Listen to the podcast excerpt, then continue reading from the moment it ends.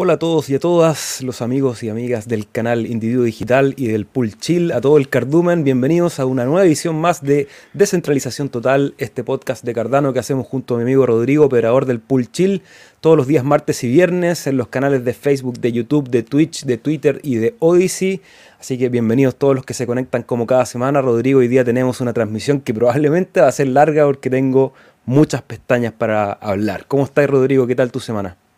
Estoy bien, estoy contento, estoy súper feliz de poder compartir una jornada más con todos ustedes que son miembros del cardumen y nos siguen de distintos lugares, ya sea en el trabajo, en el baño, en el transporte público o desde la privacidad de sus teléfonos, sus computadores o alguna pantalla de vigilancia masiva. Bienvenido, gracias por acompañarnos una vez más en descentralización total puntualmente me gustaría hacer una pequeña reseña que el día 30, quedan nueve días, el día 30 de este mes se cierra la inscripción en los proyectos para Catalyst del Fondo 9, así que si alguno de ustedes todavía tiene ganas de participar y, eh, están todavía a tiempo de inscribir el proyecto, creo que es a la hora universal, 11.30 UTC, 11.30 M sería el deadline, pero no lo dejen para última hora, todavía queda ratito, así que... ¿De qué día, Rodrigo, si me puedes repetir? El día 29 de este mes, o, quedan, o el día 30 de este el, el día 30, entonces son nueve días los que quedan, claro. Perfecto. Así que ya saben, pueden ir a inscribir sus propuestas a ideascale.cardano.org en algunos otros videos, incluso muchos tutoriales también donde se explica un poco el proceso de votación para aquellos que quieran proponer y para aquellos que vamos a apoyar los proyectos que están, sobre todo aquellos que nacen desde el cardumen. Hay, algunos, Rodrigo está preparando uno re bueno. Nos va a contar hoy día un poco de ese proyecto, me imagino, Rodri. Bueno, vamos a hacer un spoiler. Ah, no quería decir nada, pero ahora sea que me pusiste en evidencia en público, estoy forzado a exponerme. En, la Eso es lo que hacemos en este programa.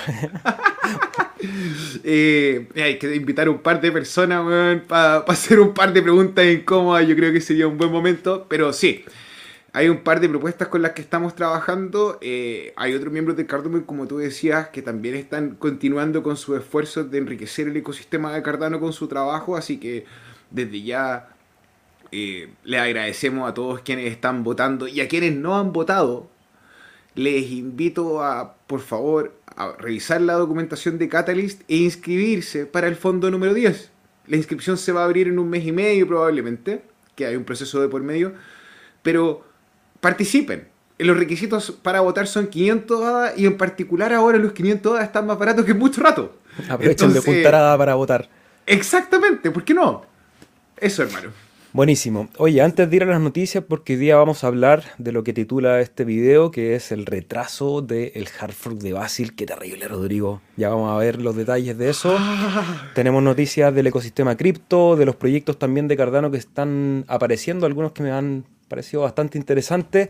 Quiero saludar, porque hoy día sí que estamos transmitiendo en Odyssey. Vamos a ver si hay alguien ahí conectado. Hay dos personas mirándonos en Odyssey, así que bienvenidos a aquellos que nos ven en esa plataforma. Saludos a Nabucodonosor y a Ulises, que siempre está ahí conectado. Creo que ya arreglé el tema de Odyssey, así que ahora vamos a estar saliendo en vivo todos los martes y los viernes y espero que quede guardada la transmisión también para que aquellos que la puedan ver en diferido también usen esa plataforma que está bien interesante. Vamos a revisar el precio, vamos a responder preguntas de la audiencia, por supuesto, así que nos pueden ir dejando ahí en el chat en vivo las preguntas o temas que quieran que conversemos o algún comentario, nosotros lo vamos a leer en vivo. Si están viendo este material en diferido, el casillero de comentarios nos pueden dejar ahí, nosotros en la semana vamos a estar contestando. Y lo último, recordar que cualquier like, fueguito, corazón que nos regalen ayudan a que este material siga viajando a través de la red de internet y que más gente pueda conocer esto que estamos hablando, si les parece que es de valor, ayúdennos con eso. Y voy a partir ya compartiendo la pantalla para hacer el aviso publicitario rápidamente. Nosotros operamos el Pool Chill, CHIL. Entonces, si tienes Cardano, si tienes ADA y los quieres poner a generar un ingreso pasivo de alrededor de un 4% anual, sin perder la custodia de tus llaves, que creo que eso es fundamental, lo pueden hacer en cualquier billetera de la red de Cardano, ya sea Eternal, Yoroi, Daedalus, Nami Wallet, eh, Game Changer y todas las que hemos ido revisando en este programa. Y lo hacen a través del ticker Chill, CHIL. Tenemos casi, casi llegando a los 4 millones de delegados, muy felices por el crecimiento que, ha tenido el pool, verificando bloques y entregando recompensas a nuestros invitados. ¿Cómo ha funcionado el pool, Rodrigo? Hace rato que no hablamos del funcionamiento, las últimas recompensas que se entregaron en el época pasado, o sea, no se entregan las recompensas, sino que se, el época que cerró bastante bueno, cinco bloques de tres. ¿Cómo ha estado la operación del pool, Rodrigo? Cuéntanos. Ha estado bien, hemos estado haciendo los mantenimientos necesarios en cuanto a Ah, hemos aumentado el espacio de los discos, porque como todos saben, a medida que hay más transacciones y más usuarios en la red, consume más memoria, eh, el funcionamiento ha sido óptimo. En este momento ustedes pueden ver que el DBSync, eh, del cual se alimenta este sitio que es adapulse.org, está con problemas de... Eh, ¿Cómo se dice? no está cargando, no está actualizado. Sincronización, gracias sea. En este minuto tenemos uno de cuatro bloques eh, firmados. Eh, por ende vamos a tener un rendimiento sobre el 100% este Epoch también. Y mm. bueno, sí, obvio, súper feliz. Eh, a la gente que es nueva y que nos está acompañando, recordarles que este porcentaje que se entrega como incentivo por sacarlos a, de circulación de los exchange y tenerlos en las billeteras oficiales tiene una forma de ser equitativo. Entonces hay veces que los pools que son emergentes, que tienen menos stake, firman bloques y eso nos pone muy felices a nosotros y por la contraparte no tan solo a nosotros que estamos en la adolescencia sino que a los pools más viejos también les toca que hay veces que generan menos bloques esto trata de, llevar una equidad al sistema por ende siempre las opciones de la delegación o se refuerza la idea de delegar en pools emergentes no decir pools chicos porque al final de cuentas son todos los pools grandes los que trabajan en Cardano. Oh, oh, oh. Yo grande, yo grande. Vamos a saludar entonces a aquellos que se conectan al chat antes de ir con las noticias. Vamos a saludar a Jesús Molina que antes de que empezara la transmisión nos había dejado este comentario y pregunta ¿cómo definimos nosotros la descentralización? ¿Qué parámetros hay que tomar en cuenta? Uno de los desafíos que ha comentado Charles Hoskinson que van a asumir eh, desde IOG es, y, en conjunto con la comunidad es de generar un material académico respecto a la definición de la descentralización. Es algo que no está definido. Hemos dedicado muchos programas aquí a, debatir precisamente de qué es la descentralización, cuáles son sus alcances. Hemos conversado con otros actores de la red sobre lo mismo, así que ahí en esos videos también puedes profundizar. Pero creo que cosas importantes son distribución de los tokens en billeteras eh, que no estén manejadas, por ejemplo, por la fundación, por una empresa, por un pequeño grupo de inversionistas tempranos, el tipo de distribución de tokens, el tokenomics, la cantidad de pools verificadores de bloques y cómo ellos están distribuidos, primero, en el mundo, segundo, en el lenguaje. Creo que es importante hoy en día mencionar que eh, si hay comunidades como, por ejemplo, la comunidad en español que está creciendo y que es gigante, que hay muchos pools, es fundamental para que haya adopción en territorios, por ejemplo, en este caso habla hispana y así con los diferentes idiomas. Hay redes que pueden tener mucha cantidad de servidores, pero están todas, por ejemplo, operadas por norteamericanos o por europeos. También hay muchas redes que tienen ahí un nicho muy fuerte. Eh, creo que Cardano ha logrado eh, expandir ese territorio y el lenguaje. Rodrigo, ¿te queda alguna? Ahí ayúdame, ayúdame, por favor. Los desarrolladores. Un porcentaje no menor y importante es la cantidad de personas que está trabajando o puede trabajar dentro del protocolo. Eso también te habla en la perspectiva eh, desde la capa 1 o los servicios que puedan estar involucrados flotando dentro de la capa 1, eh, qué tan descentralizados son. Eh, viste el tokenomics, viste la infraestructura, vimos los desarrolladores, ahora podemos hablar de las billeteras. Cantidad de billeteras por ejemplo, ¿cuántas billeteras hay en el ecosistema de Cardano a la fecha? Más de 14. Hace no más de dos años atrás habían dos, que era Daedalus, que era el nodo, que es un milagro de la ciencia, en realidad es una billetera completa que corre casi, no, no casi, pero eh, digamos que en, varios computadores. y, y, pronto, gracias a Mitril, va a poder correr el protocolo de Cardano hasta en un celular, que es una de las ideas que se ha querido desde un principio eh, ¿Qué más sea, sería interesante? Creo que eso está bien como resumen, porque ya le hemos dedicado programas completos y a lo mejor podemos retomar el tema en profundidad, porque es una de las cosas fundamentales, por algo este podcast se llama descentralización total, así que podemos, podemos dar, pero ahí hay algunas, algunas ideas, la cantidad de aplicaciones, la cantidad de billeteras que hay distribuidas, las redes sociales también creo que son fundamentales hoy en día en el crecimiento de cualquier proyecto. Así que gracias Jesús por tu pregunta. My Life Food, bienvenido. Saludos al Cardumen. Tony Navarro, bienvenidos. Buenas noches a la comunidad. Dice, al pie del cañón nos comenta Individuo Analógico. Génesis Orellana, ¿cómo estás? Saludos desde Pompano Beach. Bacán, buena onda, bienvenida. Manuel Collado, retraso. Creo que partimos justo a la hora hoy día, así que vamos a estar un poquito más de una hora conversando porque hay Por el título, hermano. Ah, ¿por qué lo escribí mal? Oye, me disculpo. No, no, no, no, no, no, no, es que lo escribiste mal, sino que si hay un retraso, te preguntaba. Ah, lo vamos a ver de inmediato, esperen terminar los comentarios. Saludos desde Colombia, nos dice Iván. Jesús Suárez Araujo, saludos y buenas vibras, muchas gracias. Sandro Bullman, bienvenido desde las montañas de Terragona, desde todas partes del mundo nos acompaña el cardumen comentando aquí, sois unos putos crack, gracias Kutsi Panda, llegaremos a 40 euros, ahí los más optimistas. Eh, saludos desde Victoria, sois los mejores, muchas gracias y nos manda un besito.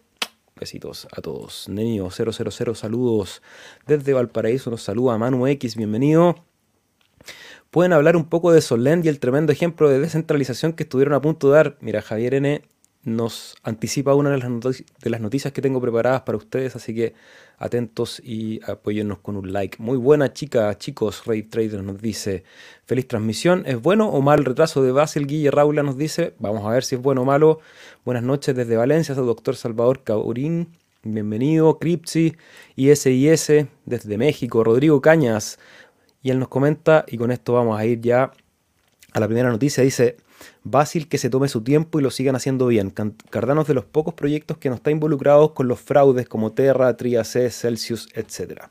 Y vamos a ver eso, vamos a compartir pantalla porque vamos a partir con la noticia más importante para el ecosistema de Cardano que tiene que ver con el anuncio que salió antes de ayer y que ayer respaldó también en un video Charles Hoskinson, que es la actualización de Basil que la teníamos programada para el día 29 de junio, para lo cual se necesitaban dos epochs lanzar el aviso, por lo tanto, claro, fue ayer el aviso del día 20, eh, que va a haber un retraso de aproximadamente un mes, eh, porque si bien el código estaba listo, de hecho Charles, eh, una de las cosas que me interesó de su, de su video fue que podrían perfectamente haber encendido el switch y haber lanzado a la última testnet el día de ayer, por lo tanto haberla tenido lista para el 29 Quedaban todavía algunos errores que corregir exactamente, y tengo aquí mi cuaderno de notas, pero lo tengo en otra página.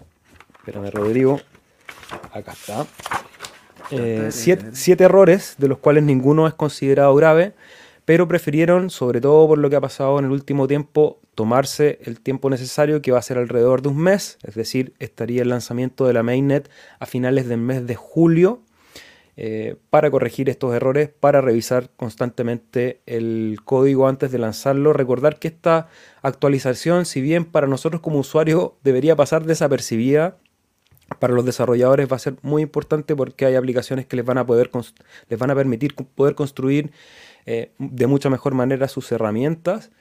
Eh, pero era necesario revisarla antes de lanzarlo hacia afuera. Y una de las frases que también me quedo del video de explicación de Charles era algo que a mí me toca muy cerca, que es en la arquitectura siempre hay que medir y después cortar. Eh, y la cantidad de veces que uno mide, en este caso puede ser un, palo, una tabla, una plancha, eh, es muy importante. O sea, en ningún caso puedes medir una sola vez. Eh, se, presta para muchos errores. Dos veces es innecesario. Generalmente tres veces medir antes de cortar es una buena medida, un buen tiempo. Exagerar también en las mediciones hace que el proceso se, se ralentice. Entonces, hay que cuidar hasta cuántas veces se mide antes de generar el corte. En ese sentido, creo que Cardano, eh, para el amigo que preguntaba si era bueno o malo, eh, no es agradable retrasar la entrega de los proyectos, pero creo que es bueno. Si te das cuenta que es mejor esperar un mes, que tampoco me parece un tiempo demasiado descabellado, para asegurarse que esos siete errores queden perfectamente pulidos, para que haya más revisiones antes del lanzamiento del código a la red principal, creo que es clave. Y recordar que, como lo decía, a pesar de que este hard fork para nosotros como usuarios pasa desapercibido, a nivel de código es, uno de los hardforks más grandes, donde hay mayor cantidad de actualización de código porque hay muchos parámetros que se van a actualizar que van a permitir que estos desarrolladores puedan tener más herramientas para la construcción de sus aplicaciones.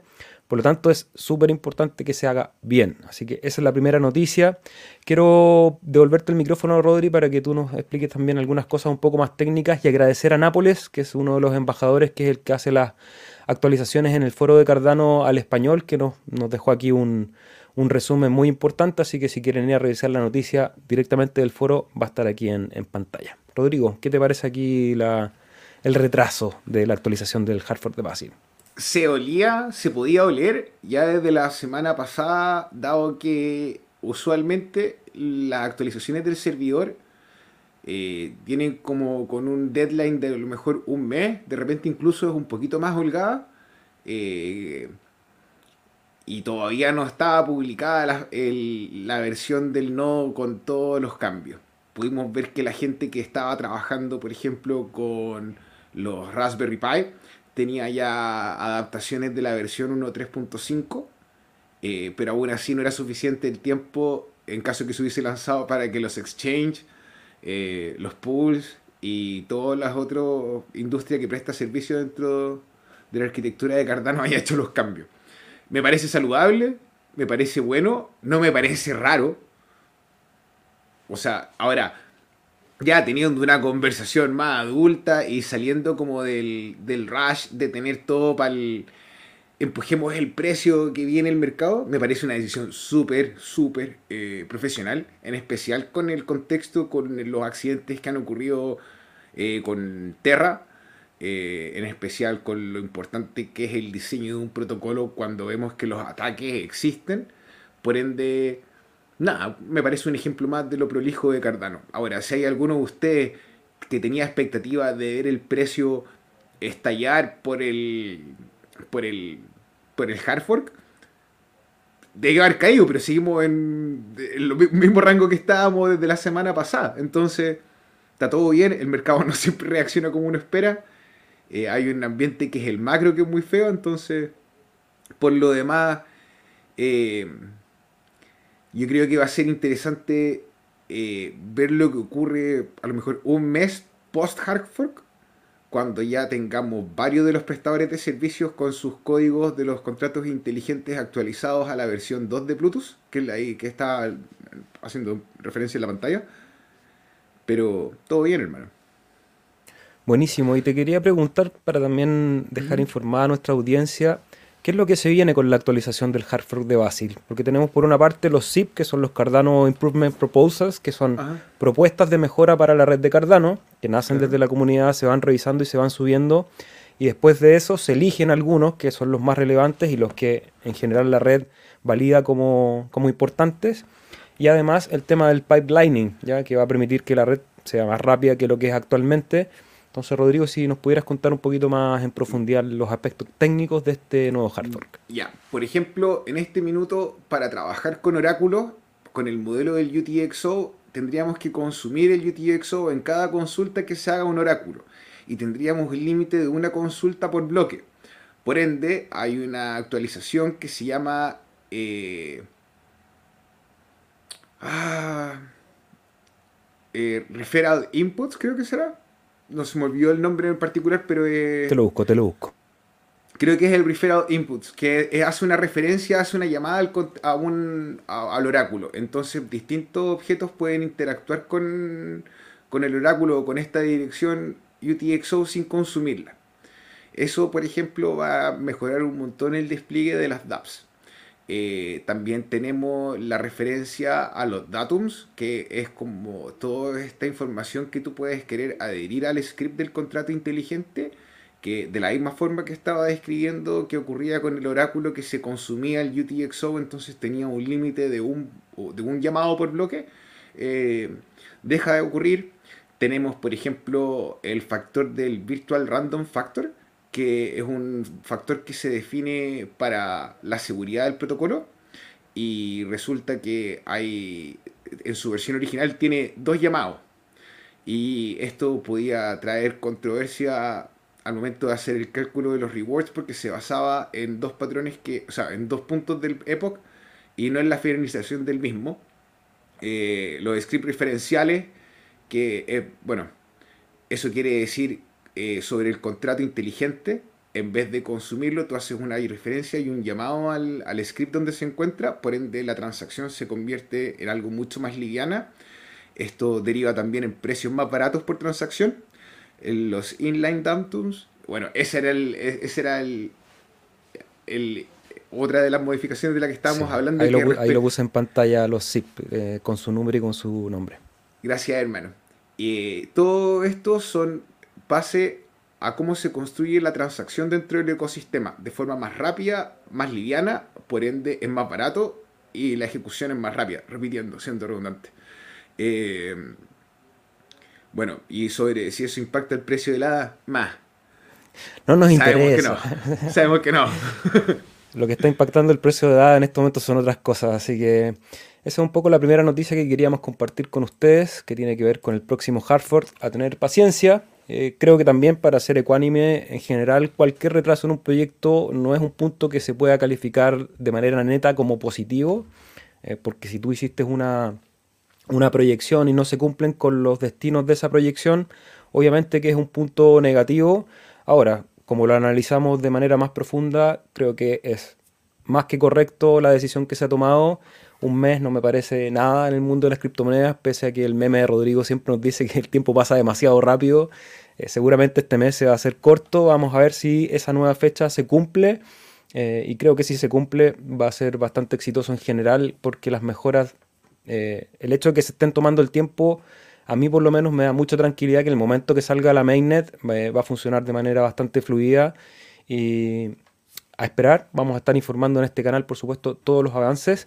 Y otra de las noticias que vamos a compartir usted, con ustedes hoy día es una noticia ya que tiene alguna semana que tiene que ver con la, una sidechain de Cardano que permite conectar productos que están construidos en Ethereum a través de la máquina virtual de Ethereum Virtual Machine que permite operar en la red de Cardano con protocolos que hayan sido diseñados en el lenguaje de Solidity. Esto creo que es súper importante. Hemos hablado de la importancia de la interconexión o del mundo interconectado de la blockchain en el futuro, en donde van a haber muchas redes funcionando y lo importante es que hayan puentes entre ellas o maneras de conectar productos, proyectos, tokens dentro de una red que para el usuario va a ser como hoy día usamos Internet. No sabemos la cantidad de protocolos que hay detrás, sino que nosotros vamos directamente a las herramientas que necesitamos.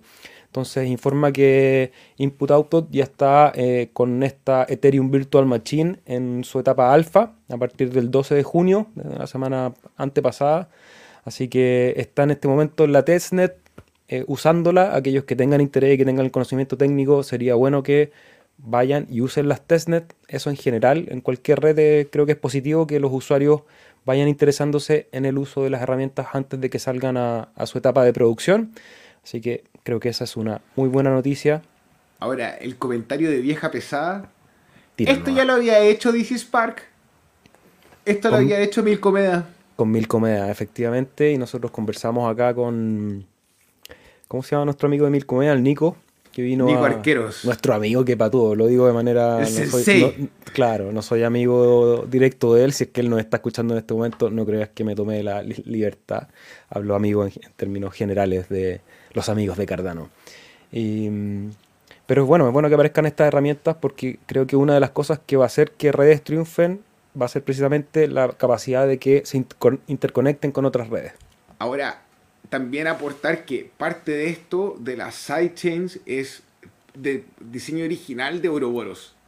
Parte de lo que se cuelga Polkadot con todos sus productos de EVM también y de cadenas paralelas. Esta sidechain viene a ser descrito dentro de los fundamentos de Ouroboros. Entonces, ahora que estamos viendo que el código fue escrito de forma correcta, las mejoras e implementaciones y en conjunto con los adelantos de forma descentralizada los adelantos que habían planeado de forma original, eh, poco a poco vamos a ir viendo que se vuelve un ecosistema mucho más robusto con diferentes oportunidades para monetizar no tan solo a los operadores de pool, sino a cualquiera que quiera ayudar a correr infraestructura dentro de la red.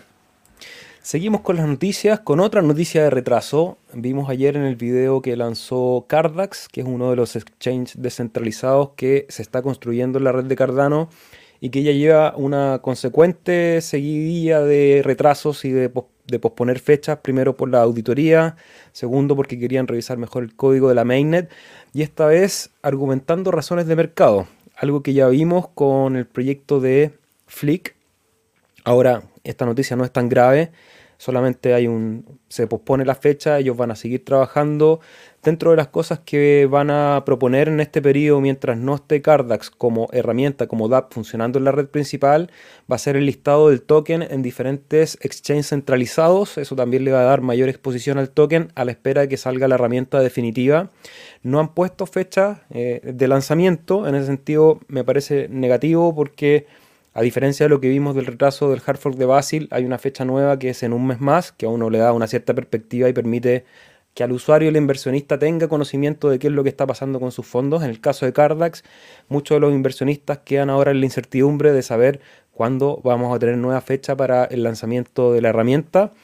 Lo bueno, eh, dentro de lo malo que es la noticia, es que sale el CEO que es Ryan, quien estuvo también conversando en este podcast. Los que quieran ir a revisar el podcast con él pueden ir a verlo para que tengan más información del proyecto de Cardax, eh, explicando cuál va a ser esta nueva hoja de ruta que pone en el futuro el lanzamiento de la red principal, pero por mientras van a seguir trabajando en el token, en las herramientas educativas que están y también algo que mencionó fue el lanzamiento de eh, material y demo de lo que está pasando con la creación de plataforma para que también podamos ver cómo se ve. Rodrigo, ¿qué opinas tú de esta noticia?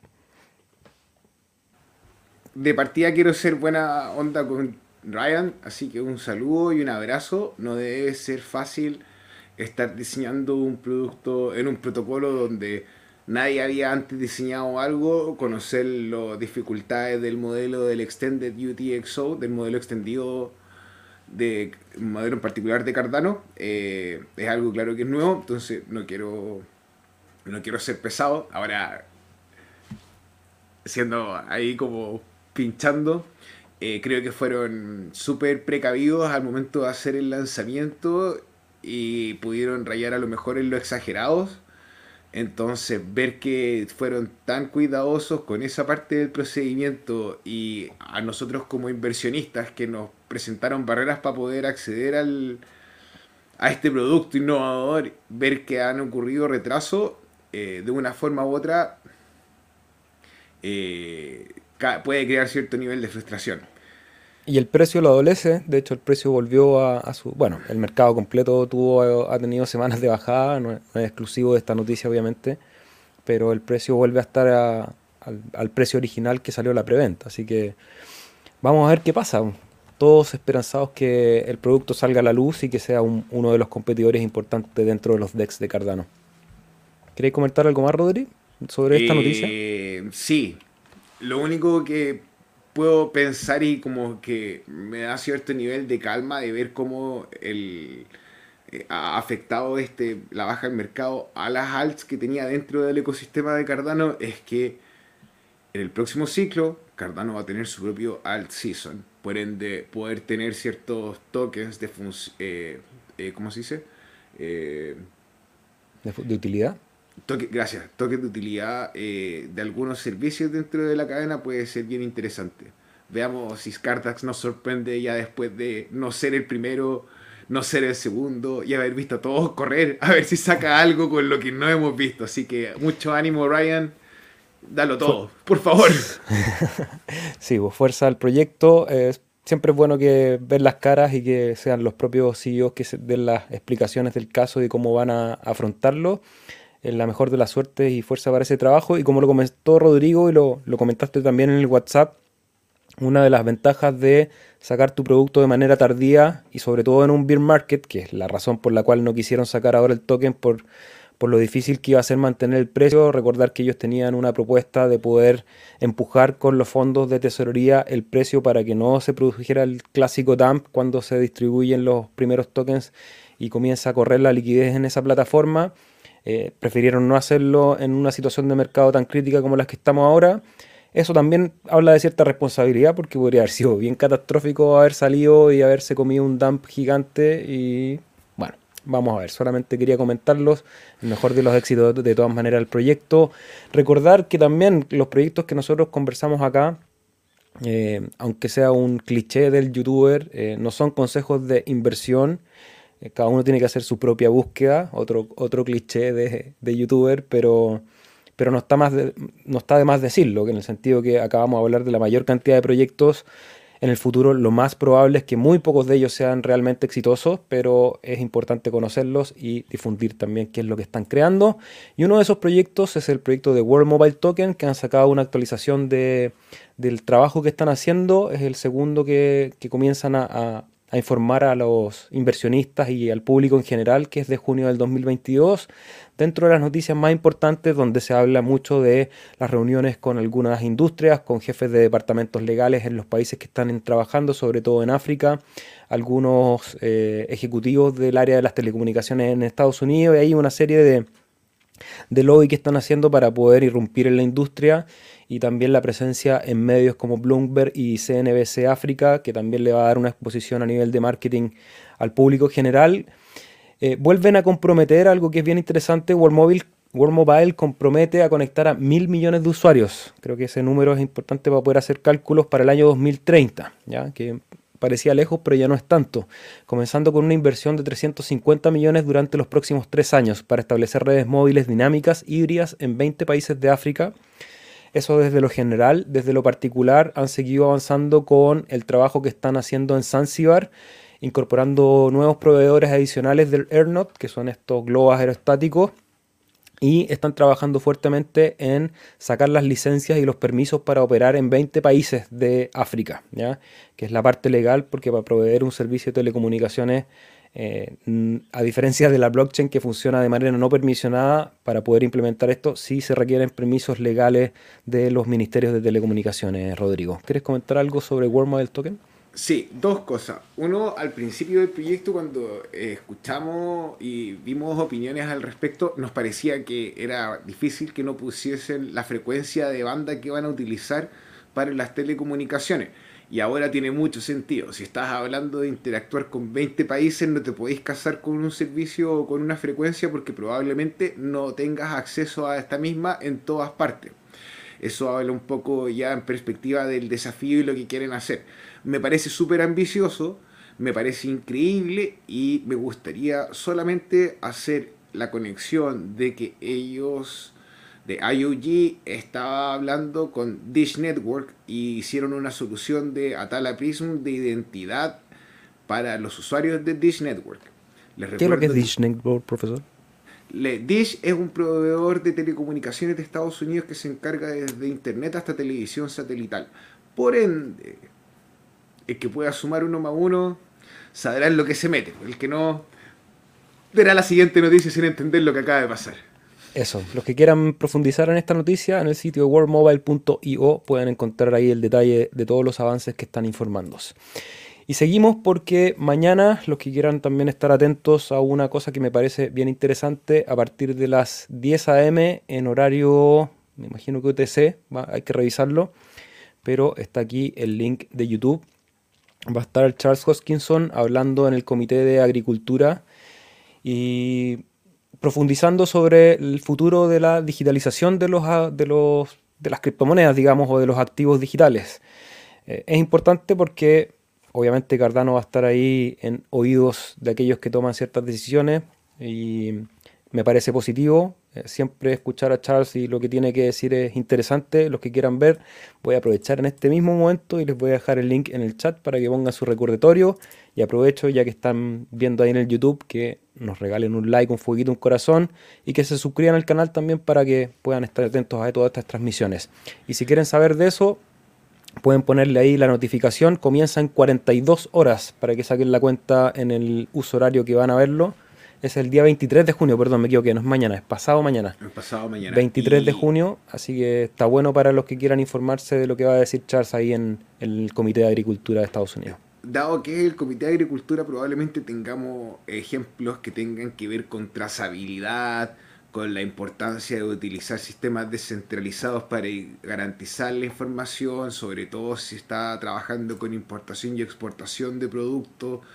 Eh, obviamente el tema sensible a blockchain puede ser un tema que se toque, más no está una conversación sobre servicios financieros, para que no vayan con una mentalidad de escuchar eh, micropréstamos en África, eh, porque no, no, no van a hablar eso, probablemente hablan de la trazabilidad del café, de la trazabilidad del alcohol, la trazabilidad con Beef Chain, que es un producto americano, eso probablemente vamos a escuchar.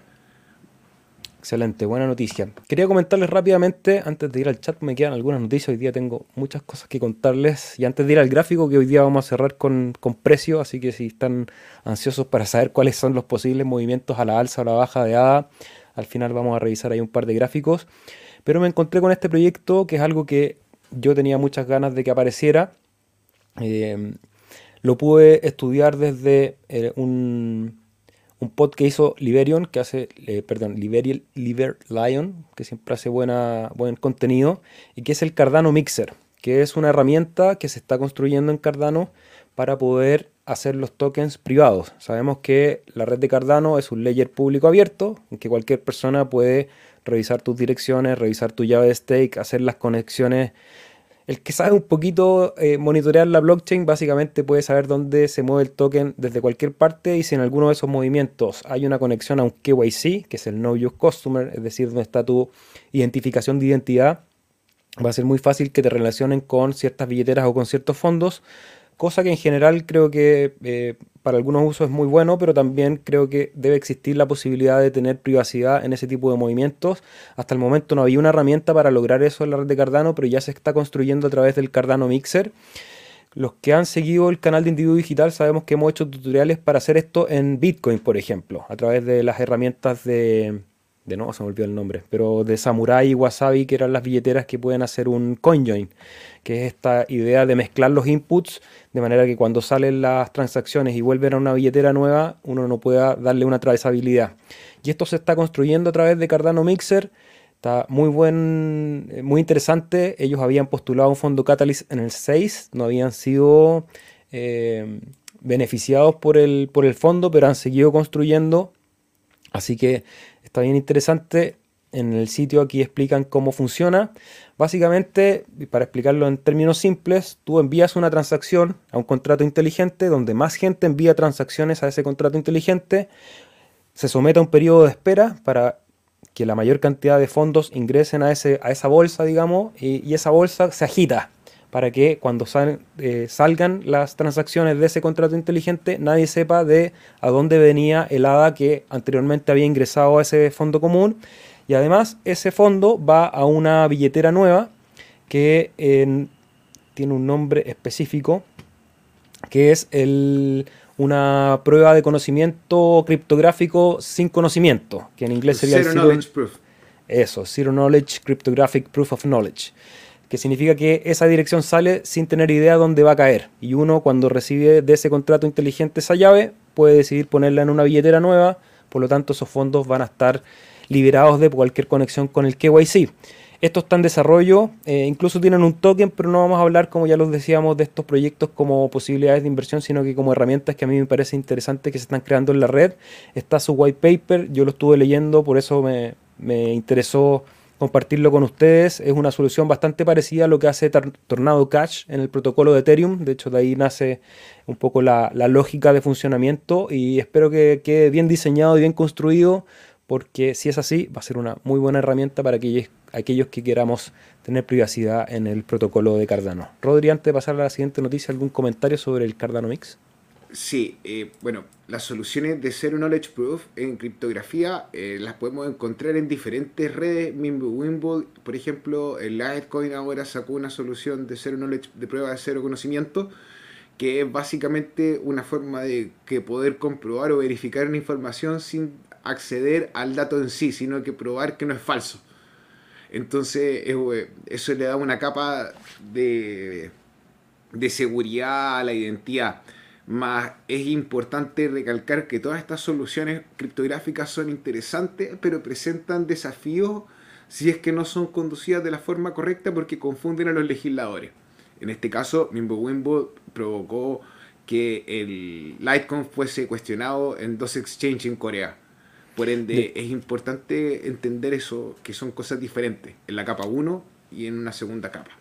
De hecho, lo que tú mencionas, Rodri, como argumento, fue una de las razones por las que se cree que no fue fondeado en el fondo Catalyst, porque hubo mucha gente que votó negativamente ante la posibilidad de hacer privado porque podría eh, irrumpir ahí también con todos los procesos legales. Ahora, son, son dos batallas que corren a la misma velocidad. Creo que la privacidad sí es importante dentro de la red, pero también es importante que los productos, sobre todo hoy en día, puedan eh, adaptarse a las legislaciones de todos los países, porque si no va a frenar también un cierto periodo de adopción. Es algo para lo que no tenemos respuesta, pero lo exponemos para que ustedes tomen sus decisiones en la casa. Nos pueden dejar en los comentarios ahí si tienen alguna opinión al respecto. Siempre es bueno conversar con ustedes, sobre todo si están viendo esto en diferido. Si están en vivo, los voy a leer en un ratito más, así que ya vamos para allá. Otra noticia que se escapa un poco de la red de Cardano, pero quería comentar, de hecho había una pregunta un poco más arriba de uno de los miembros del Cardumen que es otra mala noticia para el mundo cripto en general. Ya tratamos en profundidad hace algunos capítulos lo que pasó con Terra. El capítulo anterior del martes pasado vimos lo que pasó con Celsius, lo explicamos más o menos en detalle.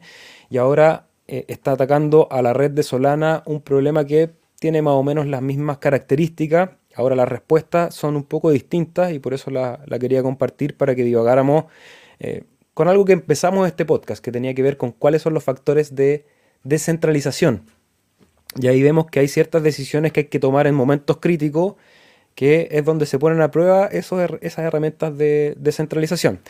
Para hacer un muy breve resumen, hay una plataforma en la red de Solana que se llama Solend, que la tenemos aquí en pantalla, que básicamente es una plataforma de préstamos y créditos dentro de, esa red, que también había tenido bastante éxito, llegando a tener 170 millones de hadas dentro de su plataforma.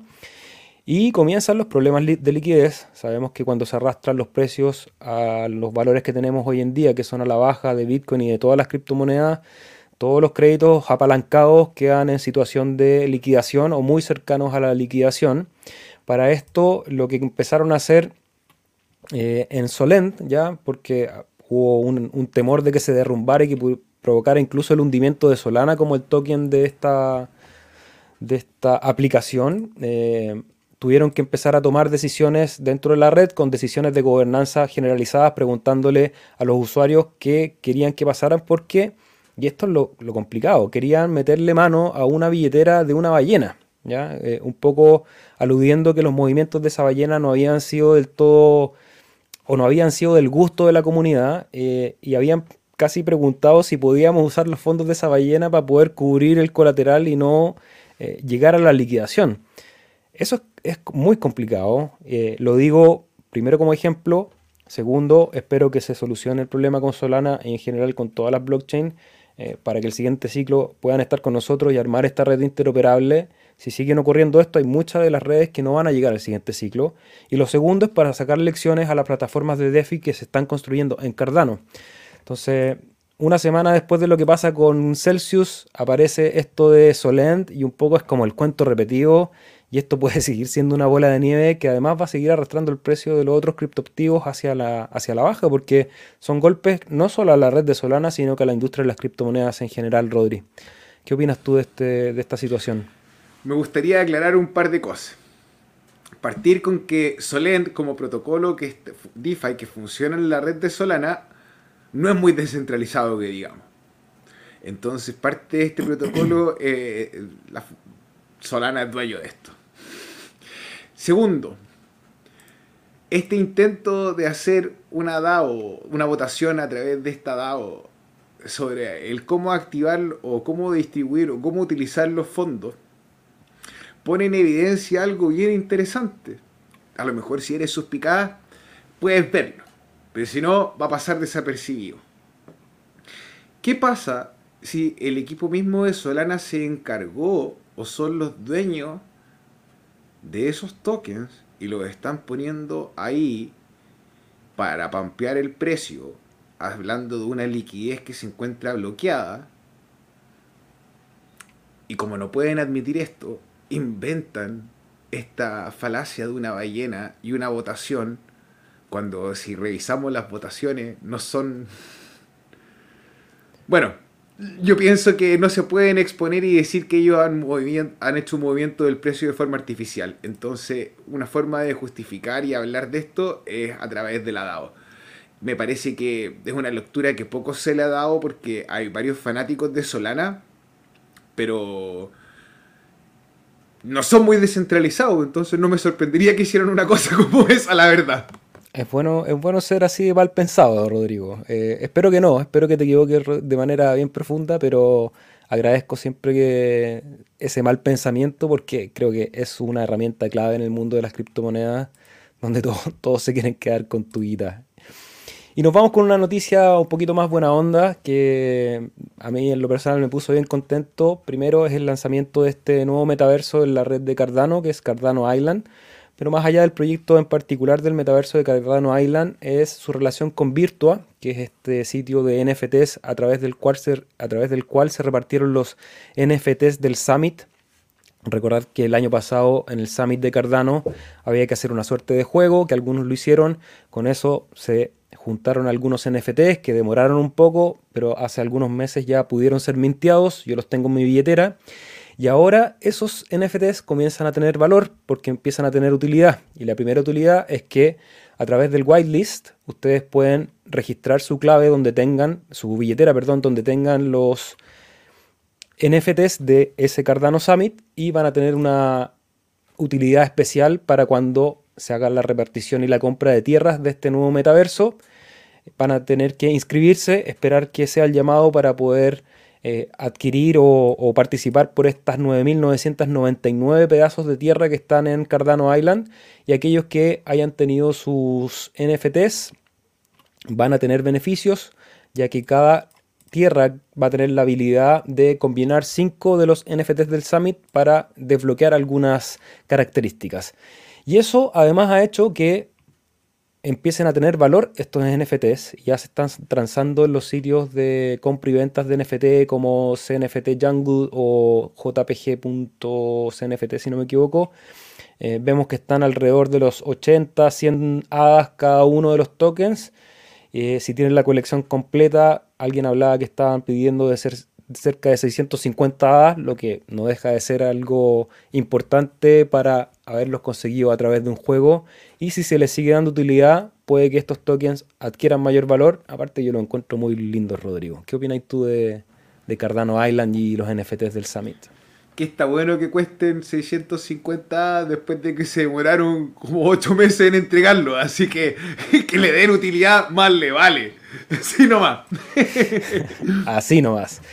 Bueno chicos, esas eran las noticias que teníamos por ustedes. Aquí tengo preparado el gráfico para comentarles un par de cosas, pero antes de eso, antes de eso, vamos a ir al chat a responder algunas preguntas y comentarios que nos están dejando ahí a través de la, o sea, nuestra audiencia a través del chat. Hola vecino, nos dice Alejandro Noli. Buena transmisión, muchas gracias. Wilbert Doll, ya escuchando, bienvenido. Naranco, hola amigos cardanos, ¿cómo estás? Rodrigo Cañas, ¿cuándo tendremos a Charles en Sudamérica? Lo invitamos al asado, pero no llegó.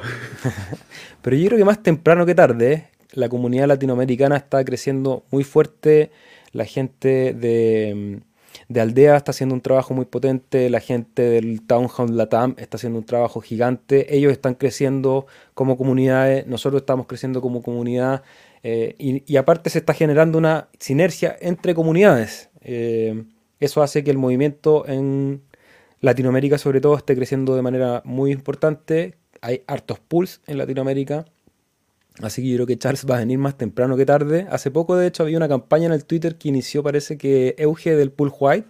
Si no me equivoco, vayan al, Twitter de la Euge del Pool White y vayan a ponerle like y a retuitear y a ver si llamamos la atención de Charles para que nos venga a ver. Yo quiero decir un par de cosas. IUG tiene una oficina en Argentina, para los que sepan. Segundo, Latinoamérica es el segundo lugar con más desarrolladores que hay. Es el tercer, el, español, el castellano es el tercer idioma que más se habla. Y yo he escuchado van a venir al podcast cuando estén listos, pero hay unos emprendimientos en blockchain que van a estar listos para el próximo ciclo, que nacen desde acá de Latinoamérica al resto del mundo, que están bien entretenidos.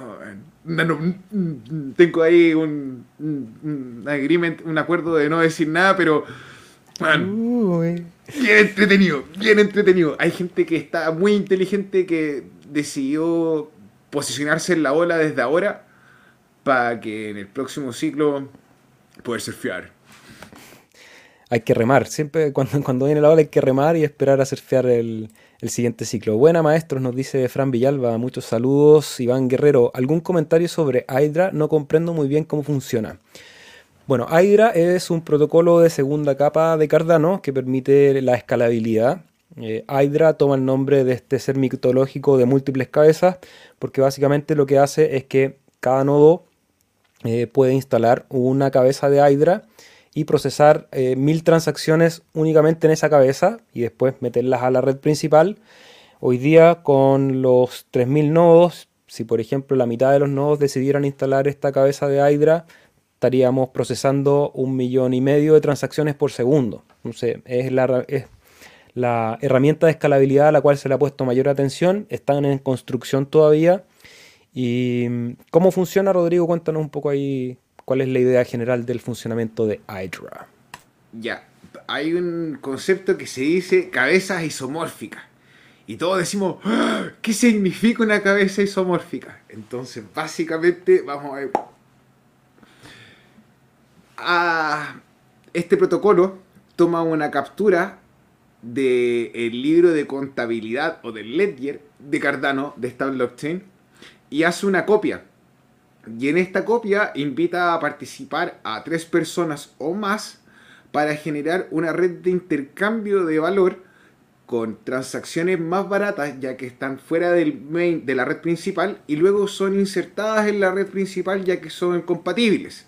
Ahora, este estado de eh, transacciones les permite, por ejemplo, eh, a organizaciones privadas, porque probablemente no, no vamos a interactuar nosotros como receptores del protocolo con un banco de diestra y siniestra en su primera versión. Probablemente en su primera iteración veamos a Hydra como un protocolo funcionando con algún servicio en particular, acelerando su funcionamiento, como los micropréstamos en África.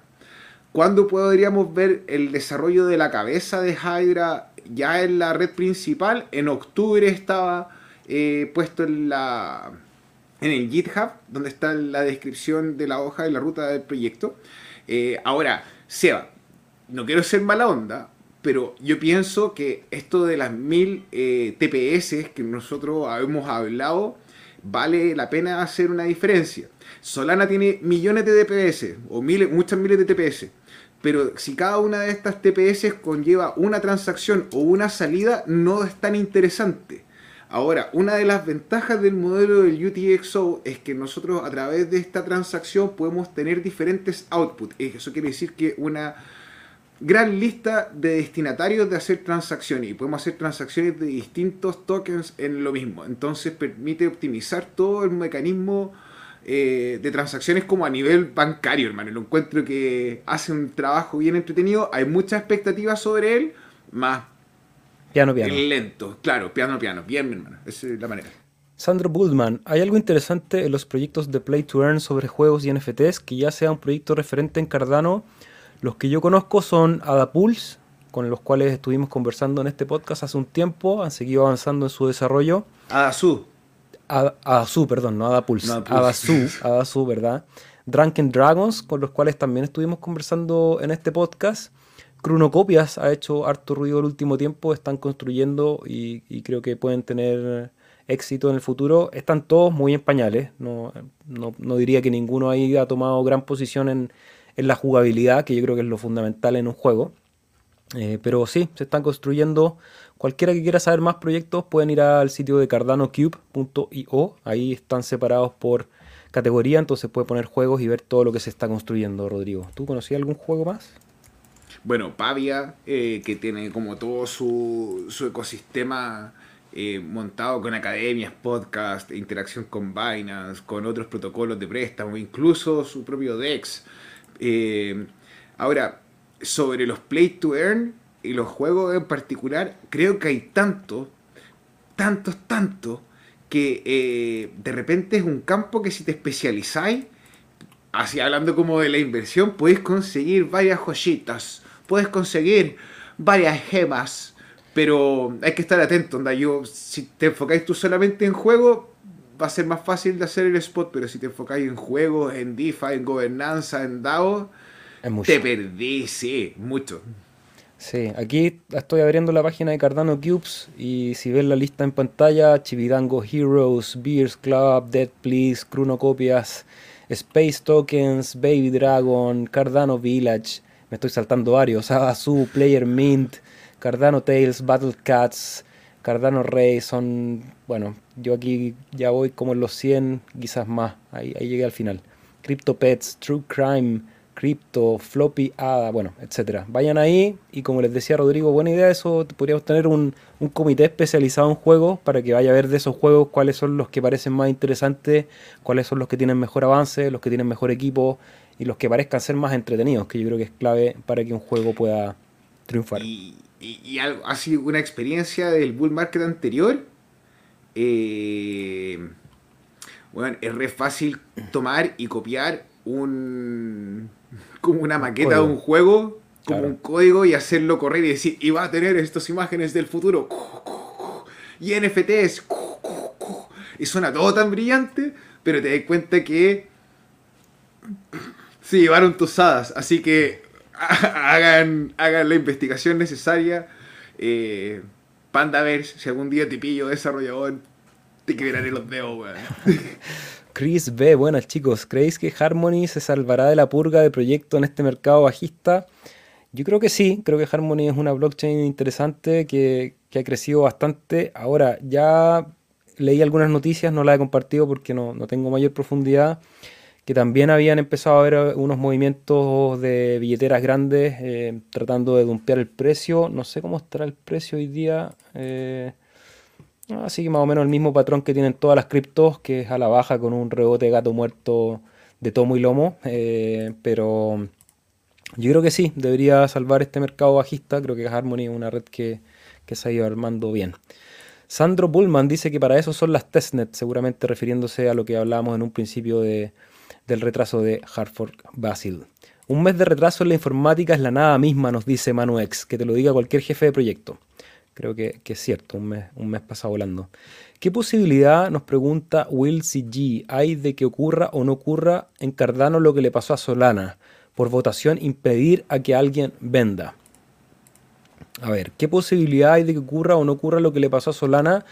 Lo que le pasó no es a Solana, sino que es una plataforma que está construida en Solana, que es Solend, que es una plataforma mayormente centralizada, por lo tanto hay que separar un poco las aguas. ¿Qué posibilidades hay que en una aplicación de Cardano ocurra lo que le pasó a Solent? altas, digamos, o 50 y 50 por decirlo de alguna manera. Eh, depende del diseño de la aplicación, depende de que, por ejemplo, se involucra tus llaves de staking. En caso de que involucre tus llaves de staking, es difícil que tengan manejo sobre la custodia a nivel técnico, porque eres tú el único poseedor de esas llaves. Entonces, eh, tiene que ver harto con el diseño y ahí caeríamos a lo mejor en un argumento falaz, pero lo resumen que al ecosistema Solana nunca le ha importado mucho la descentralización. Claro, y eso es algo que en Cardano ocurre mucho. Eh, un ejemplo es este podcast y, y, uno de tantos, porque acá estamos siendo también revisores de proyectos, no desde el lado del código, pero estamos hablando, estamos contándole a la gente, este proyecto eh, hay que mirarlo, no es una recomendación de inversión, pero ustedes que están ahí detrás de su pantalla, a lo mejor les interesa, lo van a revisar y después a través de las redes sociales comentan, ¿no? Este proyecto está bueno, esto parece estafa, esto está malo. Entonces, apenas empiecen a aparecer los proyectos DeFi, como los que ya tenemos en disposición, va a haber un individuo digital que va a hacer un tutorial para que gente lo ocupe, va a haber gente que en las redes sociales va a estar diciendo lo ocupé, se me cayó, eh, o lo que pasó con MinSwap, sacaron el código y otro de la misma comunidad dijo, oye, el código está malo, hay que arreglarlo. Creo que la construcción de esa comunidad descentralizada hace que los proyectos que se montan sobre la red de Cardano, si bien no dependen y no son permisionados por la blockchain, eh, tengan un poquito un piso de seguridad un poco más alto. Entonces, ¿qué posibilidad hay que ocurra? Eh, hay posibilidades de que ocurra en una segunda capa, no en Cardano, para que eso quede claro, pero yo creo que es menor a la de otras redes en general. Y en un futuro, gracias a la plataforma LASI, vamos a poder ver el nivel de auditabilidad de los contratos, por ende vas a tener aún mayor nivel de certeza de lo esperado y lo que no debiese estar esperado sobre la plataforma y los servicios que consumes dentro de la red. Buenísimo aporte. Y Lassi, para los que no saben, es esta suerte de App Store o de Google Store que estaría en la red para ir verificando las aplicaciones que se van montando en ella. Saludos amigos, ¿cómo va Coti? Colombia montado en la izquierda, esperanza en criptos de que todo vaya mejor, nos dice Mawei R. Coti, yo hace rato que no tengo noticias de Coti, que es la empresa que está detrás de Jet, pero tienen deadlines pronto, eh, en el tercer trimestre de este año, así que me imagino que deben estar trabajando como locos para poder tener la solución de Jet disponible, seguramente esperando el hard fork primero eh, para poder interactuar de manera correcta con los contratos inteligentes. Rodri, ¿tú tienes más información de Coti? Están estresando un montón la red privada de Jet en base a la, al escenario que se han planteado con los ecosistemas de Luna, eh, con el ecosistema de Luna y con en particular con, el protocolo Anchor. Eh, a pesar de que no es igual, eh, y eso en conjunto con el desarrollo de, de, la, de la nueva versión del nodo de Cardano que tiene que lanzar sus testnet y que se hacen las pruebas, probablemente a lo mejor veamos una semanita, dos semanitas de repente a lo mejor de retrasos o pasa desapercibido, pero ahí podría haber un cuello de botella como en el desarrollo. Eso, y sobre la situación política en Colombia, eh, si bien no es nuestra competencia, pero ánimo, algo leí que había mm, interés en el nuevo presidente en el tema de las criptomonedas. Creo que eso, si bien no es relevante para el ecosistema, eh, siempre es mejor que haya gente que le interese a gente que no le interese. Lo, bueno, Seba, de estos protocolos en los que participamos es que eh, independiente como la versión política que uno pueda tener, eh, participamos de forma igualitaria y podemos votar de forma igualitaria. Y yo creo que parte importante del cambio es dejar de vernos como enemigos, porque nos han enseñado a plantearnos en una batalla donde existe un dualismo. Y, en realidad entre nosotros estamos construyendo y tenemos más en común de repente con el vecino que con el político que nos dice a dónde va la cosa. Entonces, atención a eso, porque es un, la descentralización tiene que ver con también dejar de percibir los mensajes del mainstream. No te va a decir que no se va a tomar cloro, pero, pero, pero como que no, no hay que odiarse, hay que, hay, que hay que crecer. No te estoy diciendo viva la derecha o viva la izquierda, para nada. No quiero tocar ahí, sino que quiero tocar el que somos una capa de seres humanos y lo han mentido mucho rato con divisiones que en realidad... Como dice el antipoeta Nicanor Parra, la derecha y la izquierda unidas jamás serán vencidas y ellos han tenido el poder y se lo van pasando eh, son todos amigos, como dicen por ellos, son todos narcos, como dice la canción argentina. Eh, y en general lo que estamos tratando de hacer con los movimientos de descentralización es que las decisiones de ellos nos impacten lo menos posible y encontrar protocolos, que en este caso son protocolos digitales, para entre nosotros tomar ciertas decisiones que nos permitan autonomía de, esos, de esas macroestructuras con las cuales tenemos que interactuar. O sea, en el sentido creo que eh, un estado mínimo es siempre va a ser necesario para, el buen convivir de los seres humanos, pero me cuelgo a lo que dices tú, Rodrigo, de, dejar el dualismo, dejar esta, este enfrentamiento entre seres humanos, buscar aquello que nos une, entendiendo que siempre van a haber cosas que nos difieren, que van a ser distintas, incluso en las parejas, los mejores amigos, los hermanos, en la familia, dentro del mismo partido, dentro de la misma organización, van a haber diferencias de opinión. Dentro de la misma mano, ninguno los dedos igual. Exacto. Y quería también colgarme de ese comentario, Rodri, porque me llegó en la semana un, mensaje a través de Instagram, de, esa red, porque subí alguna noticia. Yo en Instagram comparto noticias que me parecen interesantes y hago siempre algunos comentarios, la mayoría de ellos con un tono muy irónico. Y ponía la noticia que habían empezado en Rusia a fomentar el uso de algunas eh, fábricas de, de petróleo para el minado de Bitcoin. Entonces abrían un poco la puerta para que hubiese un desarrollo de la minería de Bitcoin y ponía un comentario ahí que Bitcoin no se iba a ir a cero porque los rusos ya estaban comenzando a, aprovechar este movimiento para ellos también capitalizar un poco de la minería. Y alguien me, atacó o, me quiso, a lo mejor me está escuchando, eh, te lo digo con, con todo cariño de todas maneras, pero me, expuso, digamos, de cómo casi que estaba apoyando a Rusia en algunos de esos movimientos. Lo que estaba haciendo era compartir una noticia e ironizar un poco sobre el tema. Pero mi respuesta fue, eh, por supuesto que estoy contento que pasen cosas buenas en Rusia, como en Estados Unidos, como en Zanzibar, como en Mulchen, como en cualquier lugar del mundo, porque antes de primero los límites políticos, a mí me interesan las personas. Por la suerte de la vida y por la vida que me tocó, he tenido la posibilidad de compartir con muchos seres humanos de muchas condiciones eh, económicas, raciales, de lenguaje. Em, y me encantan los seres humanos. Soy un fanático de los seres humanos y lo he dicho acá muchas veces. Creo que los seres humanos somos una especie maravillosa, que tenemos eh, oscuridades como, como cualquier lugar de, esta creación o de este lugar que nos toca habitar. Pero, pero me interesan los seres humanos. Creo que la gran mayoría de los seres humanos, eh, primero, son eh, bacanes. Entonces es, muy posible dialogar, conversar con ellos. En las diferencias, con un cierto grado de inteligencia y empatía, siempre uno encuentra puntos en común. Eh, y aquellas oscuridades que son más profundas, que son seres humanos que realmente son un poco disruptivos para el, para el orden o para la armonía de, de, construcción, que lamentablemente a veces llegan a estados y lugares de poder que condicionan la vida de nosotros, del resto de los seres humanos que no manejamos esa cantidad de poder, eh, no determina de que los rusos sean de una manera, de que los judíos sean de otra manera, de que los africanos sean de una manera u otra, de que los masones sean de una manera u otra. Eh, hay buena gente en todas partes. Hay buena gente en la derecha, hay buena gente en la izquierda. Y, creo que eso es lo que a mí me interesa transmitir. Entonces, con la mejor de las ondas, eh, somos todos habitantes de este planeta. Cualquiera que ejecute un acto de violencia contra otro miembro de la especie es un enemigo.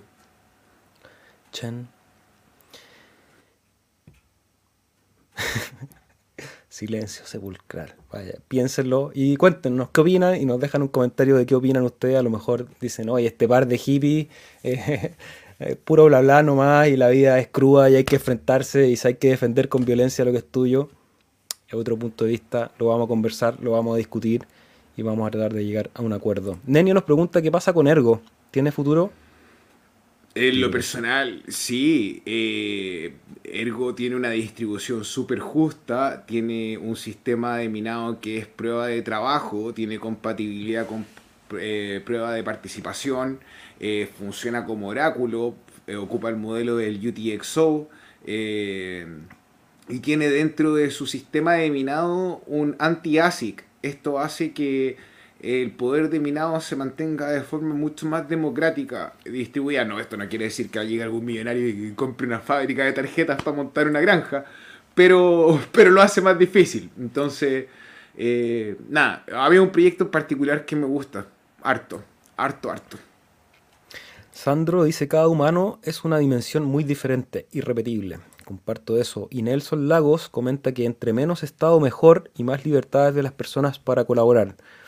En general estoy de acuerdo con esa premisa. Ahora, conozco mucha gente que está en desacuerdo, que, sigue creyendo al día de hoy que un Estado más grande y más robusto permite mejorar la calidad de vida de la mayor cantidad de seres que habitan un territorio. Y tiene muy buenos argumentos para hacerlo. ¿ya? Eh, ahí hay que tener mucho ojo con, con sobreestimar y subestimar también la propia inteligencia. Eh, el, hecho de enfrentarse con una posición que es divergente a la tuya en general debería ser en una actitud no de conflicto, no de, bloqueo, al contrario, de abrirse a la posibilidad de que tú estés equivocado, eh, de, indagar profundamente en el argumento y en la opinión del otro, para después de eso ver si tu opinión inicial era la correcta o era más cercana a la manera que tú te enfrentas al mundo, básicamente. Entonces, quería, porque sí, yo también creo que menos Estado es mejor pero conozco mucha gente que opina lo contrario y no, nos vamos a poner de acuerdo, sino tratar de construir juntos y dialogar en eso. Ahora, lo interesante es que en ese dualismo del tamaño del Estado, eh, sí o sí, ya sea en la colaboración por parte de los particulares o ya sea en el que el Estado grande no dé abasto, nace la ONG y que vienen a ser otra expresión misma de personas, individuos naturales colaborando. Eh, ahora, hay cosas que hay que conversar que son ciertas. El, el, rol del Estado no es generar valor, sino que es administrar y proveer de una forma ecuánime garantías a los que son miembros de este, de este grupo de ciudadanos. Entonces, entender que es súper complicado en la posición en la que hemos estado de repente en Latinoamérica, que vemos gobiernos que son autoritarios, gobiernos que son democráticos, gobiernos que son que fomentan la subvención, gobiernos que no fomentan la subvención, y nos confunden con, con una pelea que es innecesaria. Yo creo que estamos en época de pensar que el protocolo puede podemos decidir a través del protocolo, eh, a través de la democracia líquida presentada por Catalyst, estamos cada vez más cerca de encontrar soluciones que se puedan probar y puedan ser eh, tecnologías que se utilicen. Entonces, nada, salgamos de ahí, hermano. Sí, pues ya, y ya salimos de ahí, sí, estamos, estamos en la blockchain, ese es el nuevo sistema que estamos construyendo. No sabemos dónde va a terminar, no sabemos dónde va a terminar y eso es hermoso. Estamos construyendo esto y veremos las repercusiones que tiene en 10 años, en 50 o en 100. Eh, y, y, ahí veremos si estábamos en el lado correcto de la historia. Yo creo que sí. Saludos desde Galicia, nos dice Francisco Ábalos. Muchos saludos. Divide y vencerás, nos comenta ahí Nelson. Elisa Chica, saludos desde Ecuador, un gran saludo también. Y ese nos pregunta si podíamos explicar los SIP 31, 32 33. Lo hicimos al principio de la transmisión, ahí Rodrigo hizo un resumen de, de las implementaciones, pero vamos a hacer un video específico para explicarlos, explicar bien lo del pipelining, para que todos tengan claridad de cómo se viene la actualización de Basil es que el pipelining ahí, hermano, no, es propio del hardware. Y eso es lo interesante. Hay varias actualizaciones de la tecnología que se suman en este minuto que tienen que ver con actualizaciones del protocolo en cuanto al evento del hard fork y soluciones del protocolo que se vienen arrastrando de versiones del nodo, por ejemplo, la 1.26. Entonces, todo este, este es como momento donde se juntan y empieza a aumentar el poder. Obviamente Charles ahí conversando conmigo en la oficina, estábamos con un café y me dice, sí, nosotros debimos haber tenido los input output endorsers antes de haber sacado Gogen a la luz. Pero es una confesión que me va a hacer el privado, ¿Qué, qué, qué, voy a decir? No, no, lo puedo exponer. Por lo demás, toda esta zip tú los puedes encontrar descrito en el foro de Cardano en español ya. Sí, ahí yo lo puse, Nápoles había hecho la, la traducción. Entonces, a pesar de, de te agradezco que confíes en nosotros. Te sugiero también familiarizarte con la red del foro de Cardano, que a pesar, no es lo más bonito, pero eh, eh, hay harta gente súper seria trabajando en él y de parte, distintas partes del mundo. Entonces, siéntete que, siente que ahí hay una, una herramienta más para ti, por favor. Y ese nos recuerda ahí de los likes. Yo también se los agradezco. Cómo me gusta Cardano, dice Ray Trader. Doy gracias al bear market para poder acumular ingentes cantidades de ADA. A los que le queda liquidez o los que están generando liquidez, sí es bueno poder acumular más ADA a estos precios. Y a los que vendrán, y ya tenemos una transmisión súper larga, así que voy rápidamente al gráfico. Me disculpan aquellos que no les respondimos las preguntas, los comentarios, pero le agradecemos a Bianca, Javier, a Salvador, a Cristi que ahí están comentando, pero quería compartir rápidamente el precio. Este es el gráfico de, de One de Harmony que le había puesto porque alguien preguntó más arriba, pero vamos a partir con nuestro ABTC porque un gráfico muy interesante que había marcado en el último movimiento bajista de Bitcoin algo bien interesante que era un movimiento opuesto que es algo que no es muy común en el sentido que el precio de Cardano fue a la alza en todo ese periodo, llegando a chocar pero olímpicamente con la media de 200 días en la zona de los 2.400 satoshis, rompiendo esa zona de liquidez muy rápido, que eso fue bien interesante la subida que tuvo desde los 1.750 hasta los 2.400, porque atraviesa esa zona de liquidez viene a chocar con la EMA 200 y empieza el rebote, ya que es un rebote bien técnico en esa EMA 200, acompañado yo creo también un poco por el retraso de la, de la fecha de entrega de Basil. Ahora, ya está volviendo a recuperar el precio, no me extrañaría que se quedara en esa zona rangueando hasta esperar la fecha definitiva del Hartford de Basil, siempre dependiendo de Bitcoin. Y no me extrañaría que si sale bien el Hartford de Basil en un mes más, pudiésemos ir a buscar esta siguiente zona de resistencia que está en los 2600. Eh, el mercado todavía tiene una tendencia bastante a la baja, por lo tanto tampoco esperaría en lo personal movimientos quizás más bruscos como ha ocurrido en otros hard fork, ya que si nos vamos al gráfico de Bitcoin USD, todo esto en gráfico diario, vemos que, como lo decíamos la semana pasada, me acuerdo que dijimos, perdimos la zona del último máximo histórico, nos vamos y dejamos estas dos líneas amarillas dibujadas a los 17.795 y los 13.863. Y el rebote ahí al, milímetro, un poquito más abajo de lo que teníamos marcado. Eh, y hay una, hay una reversión. Ahora, ya el precio hoy día se está regresando nuevamente. Como dijimos anteriormente, pareciera ser una zona de rebote de gato muerto, como se le llama, un veranito de San Juan, porque la tendencia sigue siendo la baja. La EMA de 200 ya empezó a agarrar eh, pendiente negativa. Eh, lo que me podría decir que a lo mejor van a ir a buscar a todas esas posiciones que todavía faltan por liquidar en la zona de los 13.800. Eh, ojalá que no. Hacia la alza podría haber un movimiento a buscar este vacío de liquidez que hubo en la caída mayor del día 14, 13 de junio, ¿ya? Que, dejó este vacío de liquidez, si lo vemos de los movimientos de durante todo este año, podría venir a rellenarlo, ya que es en la zona entre los 23 y los 25 mil.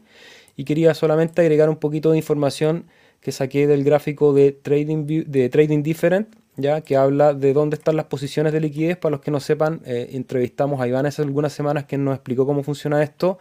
Y aquí tendríamos una liquidez más o menos gordita, todos unos pools de liquidez que son las zonas de liquidación y apalancamiento que tienen las posiciones a la baja, que está llena hasta los 23.000. Entonces podríamos ver un movimiento corto al alza, esto en mediano plazo, lo que les comenté anteriormente quizás un poco más a largo plazo venir a buscar esta zona y luego volver hacia el rebote y seguir en posiciones bajistas. Y abajo hay liquidez hasta la zona de los 17 fuertemente, pero también hay liquidez eh, hacia abajo si seguimos revisando el gráfico hasta los 16 y, y en otras temporalidades un poco más. Entonces el panorama creo que sigue siendo negativo. Vamos a ver si la zona de los 17 funciona como un soporte y no sigue cayendo más lo bueno de este remote es que recuperamos la zona del máximo histórico del ciclo anterior que está en los 20.000, por lo que podríamos esperar también un movimiento, si es que esto no se pone más feo, que vuelva a testearla y vayamos a esa zona de los 23, 24.000 que les había comentado Rodrigo. Un rápido, una rápida mirada al precio mm, en este mercado a la baja, en este beer market. ¿Tú quieres que te ponga el gráfico semanal que a ti te gusta tanto? Bien, mi perro, muchas gracias creo que es súper importante eh, remarcar que uh, tuvimos tres días feriados, por ende el día lunes el mercado, ninguno de los mercados en Estados Unidos abrió, así que pudimos ver no tan solo con Bitcoin, sino que también con Nasdaq. Eh, el ULSP 500 hoy día un, poquito de movimiento. Eh, yo creo que probablemente tengamos un rebote no sé si llega a ser este rebote más allá de los 23.000, 25.000, eh, para poder seguir cayendo un ratito más. Pero si nosotros ahora eh, estamos, nos enfocamos en el volumen más que en el precio, eventualmente hemos visto un evento que está a la par con movimientos interiores anteriores, perdón, no interiores, movimientos mm. anteriores. Entonces, eh, puede ser que tengamos a lo mejor un par de semanas más bien fuertes. Cabe destacar que el escenario macroeconómico con la inflación creciendo, con la, los despidos aumentando, eh, con la burbuja inmobiliaria teniendo ahí enfrentamientos en el corto, en el largo y viendo lo insostenible que es, pero entendiendo que el sistema inmobiliario no va, no va a parar. Eh, son tiempos complicados. Lo mejor, el mejor amigo del DCA, probablemente lo mejor sea comprar Bitcoin en este minuto y después en el largo plazo, en el mediano, empezar a hacer la rotación a las altcoins, quienes quieran ser más valientes y, y, seguir comprando Cardano directamente. Buena onda, bienvenido, les agradezco. Hemos visto como el stake del pool crece, estamos cerca de los 4 millones. Entonces, a pesar de que el tiempo y el precio pasen para arriba o para abajo, nosotros estamos entregando recompensas cada 5 días y le doy la gracia en realidad a ustedes, los héroes de la descentralización, que nos permiten seguir firmando bloque con el stake. Eso muchachos, ha sido una transmisión más que entretenida, con hartas noticias, comentarios y siempre con la entretenida conversación de Rodrigo, mi compañero de, batallas, y con todos ustedes que también a través de sus comentarios nos hacen conversar y, eso lo hace aún más entretenido. Salvador Caurín dice, cuando más, cuando más unidos estemos los hispanos, más fuertes seremos.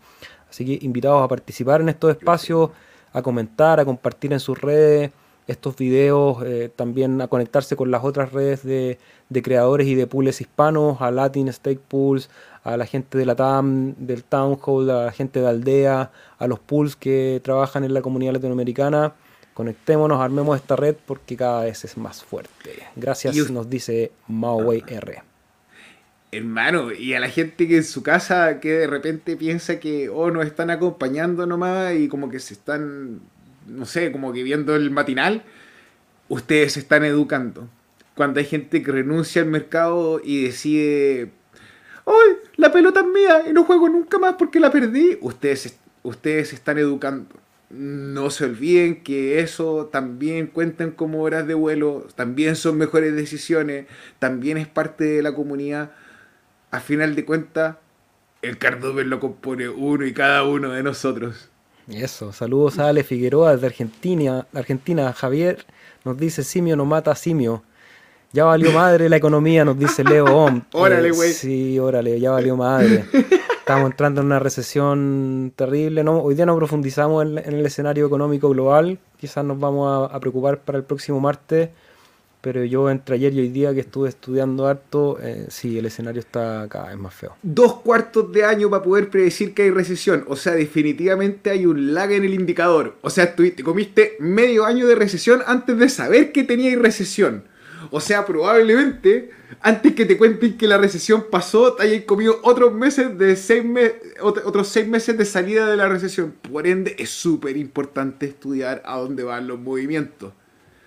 Ahora, el hecho de que entremos en recesión también puede hablar de que estamos encontrando quizás los suelos de este movimiento, ¿ya? Eh, en el sentido que posteriormente a eso vamos a estar en un rato ahí de convalecencia después del golpe y los ciclos se repiten, así que también para dar alguna señal de esperanza, yo diría que no en el corto plazo, pero sí quizás en el mediano plazo, a partir de finales del próximo año ya podremos ver una recuperación y, y todos aquellos que hemos estado bajo el agua empecemos a ver números verdes. ¿2023 dijiste, Seba?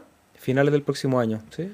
Mi perro, ¿qué coordinado está usted con el halving del Bitcoin? Ni que fuese experto el individuo digital. Para todos los demás, pueden vernos martes y viernes para aprender en descentralización total. Seba, de verdad, es un gusto compartir contigo esta jornada. Me encanta, nos vemos el viernes. ¿Tenemos invitado el viernes? No todavía parece. Sí, no, sí, sí tenemos, ah, tenemos. Invitado, tenemos invitado tras la cordillera organizadores de proyectos de última tecnología en que va desde la energía renovable hasta un hackathon.